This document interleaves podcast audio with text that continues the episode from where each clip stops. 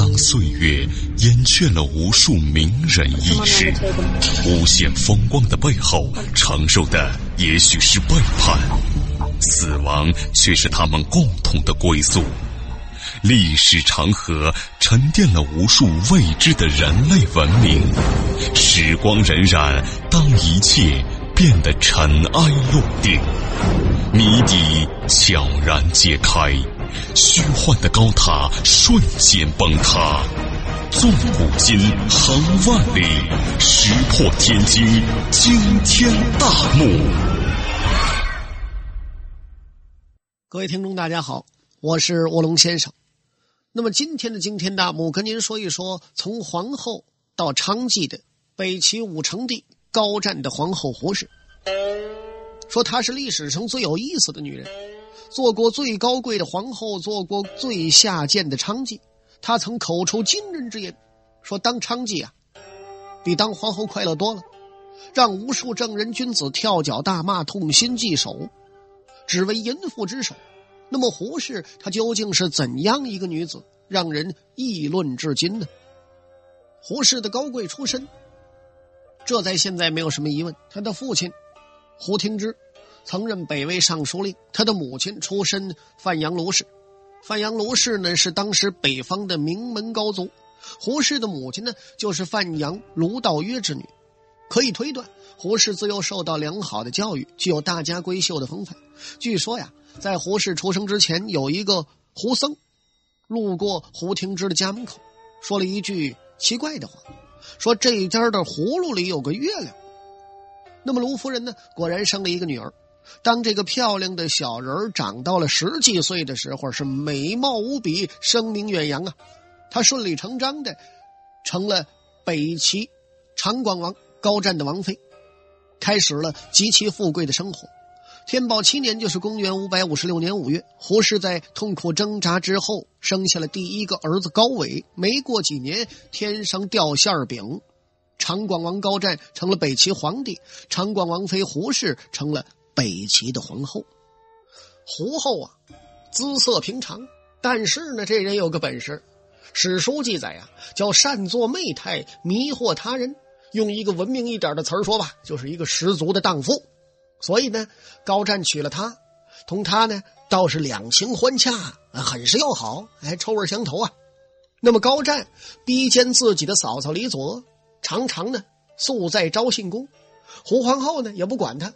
但是也知道这单身日子不太好过，他也耐不住寂寞呀，满园春色都都关不住啊，他没事老出墙，怎么办呢？同高湛的亲信随从，官拜几世的何世开勾搭上了。那么何世开呢，长得小伙子挺有甩头，唇红齿白，风度翩翩，又弹得一手好琵琶。高湛知道之后呢，你说奇怪不？这顶大绿帽子已经扣在脑袋上了，他非但不责怪胡后，反而呢有意成全此二人，升何世开为黄门侍郎。因为呢，他自己呀同李氏勾搭，他怕胡皇后生出风波来，心说你不是也有相好吗？哎，我这回给他大开方便之门，咱这是货换货，两头乐，谁别管谁，就算草草了事。那么这个何世开呢，还有一个本事，他善使一把铁槊呀。胡皇后呢说她要学术，高湛救命何世开，他教这胡皇后。有一天呐，高湛还特意在宫中摆下酒席，命何世开教胡皇后习射，自己呢则同子侄亲信人等一边喝酒一边欣赏。胡皇后和何世开眉来眼去，趁机调情，这位高湛也视而不见。另外，这皇后也是四个字臭不要脸。怎么回事？他故意呀，把这动作弄错了。他想让这何世开手把手、身靠身的那么教他，那么两双手就在这么一块摸来捏去的，你就是心再宽敞，像城门似的，这一般人他也受不了。你还把人老爷们放不放眼里？何况人老爷们是皇上。但是呢，嘿，这高湛这心确实宽敞，他就坐在那会儿饮酒作歌，捋着胡子，笑不滋的，就这么瞅着。他丝毫没往心里去，但是这一幕，高湛的侄子河南王高孝瑜看的是非常清楚，把他气的都不行了。散席之后，他进宫劝谏高湛，说：“叔父，皇后母仪天下，尊贵无比，怎能与臣子随意接手亲近呢？”高湛呢，一声不吭，好像没听见似的。高孝瑜呢，说了半天，最后一看这位叔皇也没什么反应，教着没什么意思，心说：“我出去吧。”那么这事儿呢，不巧被何世开知道了。何世开一听，好小子，皇上都没说什么，你说这事儿干里有你，湿里有你，你仨鼻子眼多出这口气，是怀恨在心，他就长长的呀向高湛进谗，说这位河南王高孝瑜心怀叵测，山东一带呢只知道河南王，不知道有陛下。那么高湛听完这话，他也心里在想。高孝瑜啊，是父亲高欢的长孙，确实颇有威望。再加上这位坏蛋何世开这么一挑拨，他这么一想一联系，心说没准哪天他真有可能夺取我的地位呀！不怕没好事，就怕没好人。渐渐的，他就生出了猜忌之心。有一天呢，他召高孝瑜入宫，以接风为名。设宴款待高孝瑜，逼着他连连饮酒，足足啊灌了三十七杯。那么这个时候呢，高孝瑜就有点撑不住劲儿了，因为他胖啊，酒量不够，扑通的一下子是醉倒在地。高湛马上一招手，秘密的把左右叫到跟前然后趴在耳根台子上，嘱咐了一通，趁着夜色朦胧，将高孝瑜载入牛车，拉出宫去。途中呢。高孝瑜口渴还得喝水呀，他这么渴一找水，您想想那荒郊野外上哪儿找水去？随从啊就把毒酒当水递给他了，他稀里糊涂睡眼朦胧一扬脖咕咚喝下去，等这个车走到西华门，毒性发作，高孝瑜啊就觉着水怎么越喝越渴，这更难受了，下车呀上河里找水喝去。你想他本来喝多了再中毒，头重脚轻，他又胖，脚下没站稳，咚，一脑袋就扎到河里去了，当时就淹死了。这时候高湛呢，听人给他汇报，说这高孝瑜啊已经掉河里淹死了。哎，他还假惺惺的掉了几点伤心的眼泪呢。其实啊，这个高湛和高孝瑜同岁，从小呢却是一起在宫中生长，感情也十分密切。他还追封高孝瑜为太尉，几位亲王呢？虽然怀疑高孝瑜是高湛所杀，但是呢，害怕高湛心狠手辣，无人敢为之伸冤昭雪。这时候呢，何世开为了巩固自己的权位，讨好皇太子高伟，劝高湛呢让位做太上皇，这样呢就可以进一步纵情欢乐。哎，您也不管这些正事了。您呢，又是这国家至高无上的皇上啊！皇上的父亲太上皇，这皇上是您儿子呀。这高湛呢，要说是个昏君呢，又信以为真了，听了何世开的话，在二十九岁那年，就把皇位让给儿子高伟，从此居于深宫，一味淫乐。三年以后，过度的掏空了身体，酒色缠身，一命而亡。那么高湛死后呢？胡太后和何世开的关系就正式公开化，更没当着的了。就有好多宫卿大臣看不惯了，议论纷纷。有一天呢，官居太尉的赵郡王高瑞、安德王高延宗，以及司空娄定远、侍中袁文尧等人一同进宫向高伟请求啊，干嘛呢？要调何世开官居外省。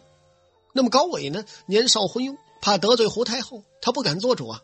胡太后知道之后是又急又恼，他既舍不得和何世开分手，又怕这件事惹恼亲王大臣，自己孤儿寡母的，你说万一遭遇不测怎么办呢？他就想了个办法。有一天呐，在宫中大摆宴席，把诸王以及文武大臣通通招进宫来，想以此笼络人心。其实这不是胡来吗？谁没吃过饭呢？出了事儿了。高瑞并不理会他的苦心，就在席间站起身来，躬身奏道：“啊，说何世开为先帝在世时的佞臣，此人收受贿赂，淫乱宫闱，臣等无法禁止朝野对他的议论，所以冒死之言呐，胡太后一听是勃然变色呀，当时他就急了：“你好大胆呐！先帝在世时，王爷何不早说呀？今日是想欺负我孤儿寡母吗？现在大家只管饮酒，不要多嘴。”可是呢，高瑞是并不罢休，在一番尖锐的言辞争执之后，他叭的一下子把帽子呀在脑袋上就拽下来，扔到地上是拂袖而走。什么意思？我不干了！寻梦于文明之巅，探瑰宝之风华，感历史之迷离，经发掘之旷古，谜底在最后一刻被悄然打开，石破天惊，惊天大幕。由于高瑞等人的坚持，胡太后与高维只得下诏将何世开放出外调，充任兖州刺史。那么，既然皇上和太后有此举动，高瑞呢就多次催促让他赶快离京，并且呢让娄定远守住宫门，不许何世开入宫再见胡太后。何世开呢选了两名美女以及一副用珍珠织就的帘子送给娄定远。干嘛呢？这就是行贿呀！要求进宫去辞别太后和皇上之后，再赴任。这娄定远呢，你别看他弹劾别人的时候义正言辞，但是到了自己这会儿，他一看这美女，我的个天！我长这么大没见过这么漂亮的，而且这珍珠帘子，那随便弄出一颗珠子来，就是价值连城、无价之宝。他一看这重贿，这心眼就活动了，心说这玩意儿谁跟钱也没仇啊，干脆收下吧。还有两个美人呢，于是乎，网开一面，放何世开入宫。何世开一见胡太后和高伟是伏地而哭啊！万岁，太后啊，哭的这个惨呐！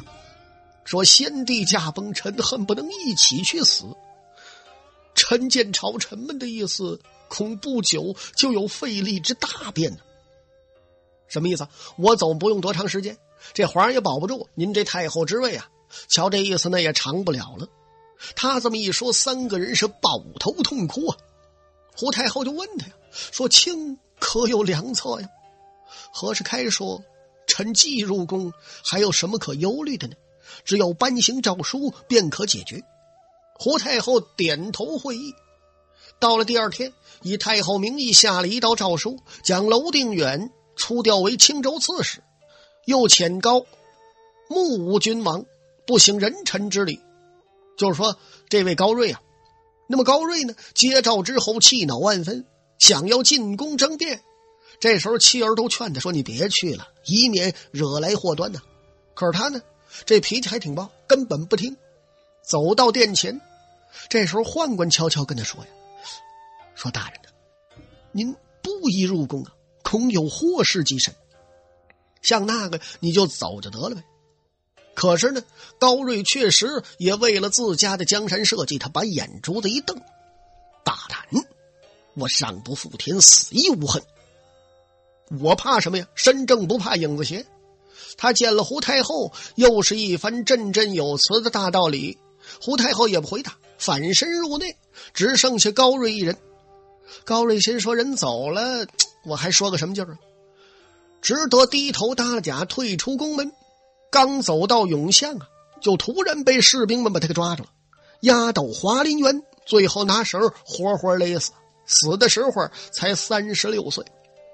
那么，你想高瑞也死了，娄定远呢也远在边关，何世开权势日隆，他竟然当了尚书令，封了淮阳王。这时候呢，一般趋炎附势的小人一看他可了不得了。竟然把亲王都给扳倒了，这些臭不要脸的，败在他的脚下，认为义父，管他叫干爹。那么一时间，胡太后的姘头成了北齐王朝的大红人。那位说：“这不是好事吗？”还是那句话，不是不报，时候未到。此时高家可有一个了不起的人呢？谁呢？那就是琅琊王高演。此人敢作敢为呀！要说呢，这高岩也是胡太后生的儿子，高伟的同袍弟弟。那么高湛在世的时候就很喜欢这个儿子，曾经想立高演为太子，终因为怕遭非议而作罢。因为呢，他是次子。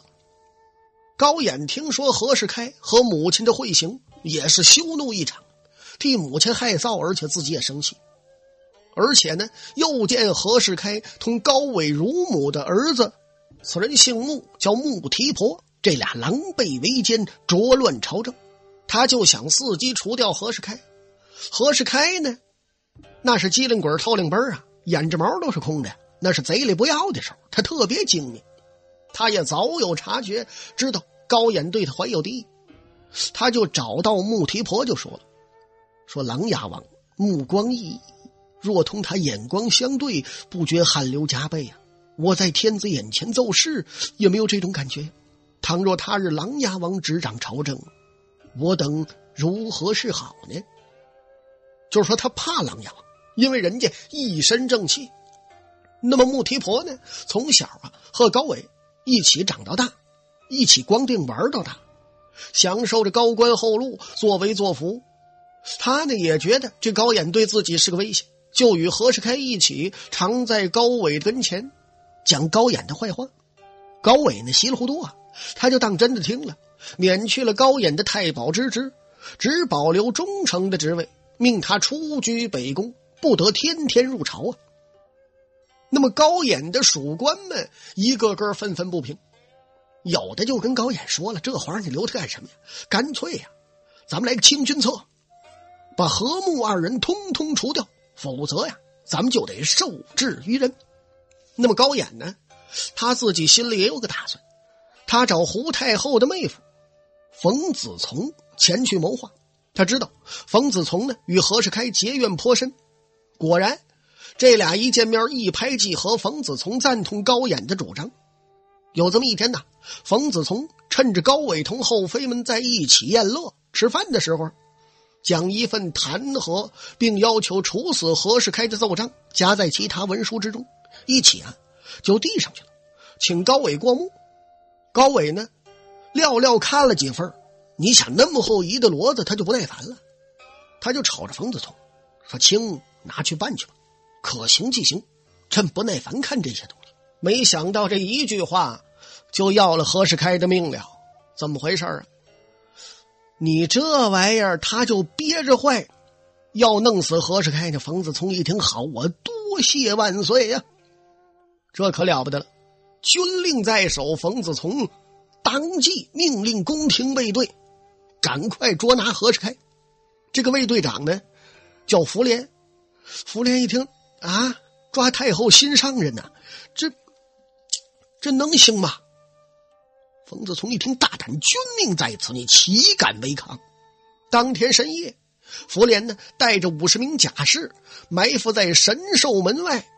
到了次日凌晨，何世开上朝，还没弄明白怎么回事呢。甲士们一拥而上，一把抓住，剥去衣冠，送交廷尉，就给押起来了。而且冯子聪赶快把这事儿告诉高演，高演当即大喜，立即派了自己一名心腹将领到廷尉。杀死何世开呀！这下子胡太后知道之后，那是又悲又怒啊！正想派人抓高演治罪，又听说高演拥兵三千，就屯在千秋门外。你说怎么办？连皇上拿他都没主意。这时候胡太后就想起了父亲胡律光。这个胡律光呢，素来很有威望，高演对他父亲也很是敬重。他呀，就让高伟招胡律光入朝解决此事。那么胡绿光呢？也听说高岩已经杀死了何世开，不禁是抚掌大笑啊！呵呵呵呵哈，此真乃龙子所为也，果真是不同。呵呵，反想啊，什么呀？他赞同这做法，你看看。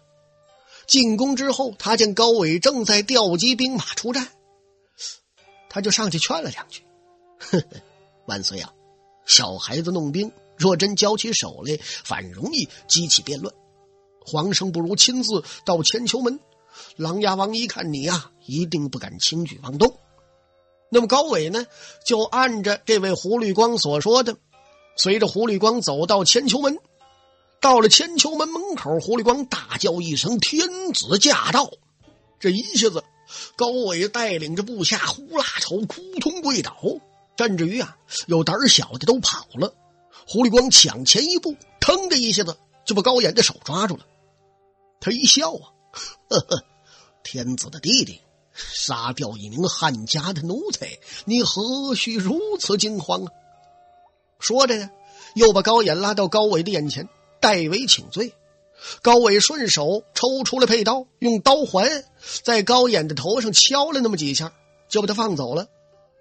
过了几天呢，高伟下诏杀死高岩的几名属官，用以泄愤都是你们身边这帮人给鼓诮的，要不然他不能这样。高演呢，又进宫向胡太后请罪，太后一边哭一边大骂儿子不孝，高演是无言以对啊，把责任呢。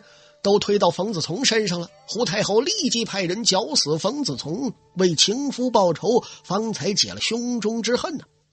可是这次事变之后，高伟是耿耿于怀。为什么呀？虽然兄弟二人表面和解，但是他总觉着高衍聪明神武，必不肯居人之下。可是碍着自己母亲胡太后的面子，他也没敢把弟弟怎么样。到后来。在穆提婆等人的挑拨之下，他决心要杀掉高岩。有这么一天呢，他就跟胡太后说：“说母后啊，明日一早准备携高岩，五二人一同到郊外游猎。”胡太后呢，也不知道他这葫芦里卖的什么药，就答应了，嘱咐兄弟俩早去早回。第二天凌晨才交四更，高岩就被招入宫中。刚刚走到甬巷，就有武士一拥而上，把他抱住了。高眼知道要坏事大叫一声：“我要见母后与我家皇兄儿等，休得阻拦！”但是刚说完这话，话音没等落在地下，不知道是谁拿了一块破布，嘣，把他这嘴就给他堵上了。武士们呢，用衣袍把他脑袋这么一蒙，背到大明宫啊，然后找了根绳往脖子那一放，哎。两边一较劲儿啊，愣给勒死了。高伟入宫报告胡太后，胡太后骂了几声，哭了一场，那也就拉倒了呗，那能怎么样啊？第二年呢，下令追封高衍为楚帝，是后家葬殓。那么何世开死了之后，胡太后呢？咱们接着说他，他难耐寂寞，没人陪他了，他受不了。借拜佛为名，他就经常出宫啊，到寺院里去。借这机会呢，他就勾搭了一个叫谭宪的和尚。这谭宪呢，长得不是说流光水滑、面白如玉，但是呢很魁梧、很壮硕。哎，太后这口味也变了啊，变重口味了，很喜欢这路男的。两个人就在禅房里结成了一对野鸳鸯。胡太后呢，把国库里的金银珠宝一点一点的就都搬到寺院来了，又把高湛睡过的玉床也搬进了禅房。宫中上下呢，对这桩丑事议论纷纷，只瞒着高伟一个人，他还不知道呢。有一天呢，高伟入宫向母后请安，但是呢，他越瞅越别扭，怎么回事他就看母后身边呐，有这么刚来的两名女尼。但是你说是女尼站在太后身边他不是那么回事儿，所以呢，他就禁不住多瞅两眼。这一瞅麻烦了，仔细一端详啊，虽然是尼姑，可是生的眉清目秀，他就想入非非了，心说这要归了我不错啊。当夜，他命人悄悄的宣召两名女尼，逼他们侍寝。可是呢，这两名女尼至死不从啊。高伟怒上心头，命工人强行脱下这俩的衣服，一看傻了，怎么回事啊？原来呀是两个男扮女装的僧侣。这一下子呀，把高伟吓了一跳，其实是怎么回事儿这是。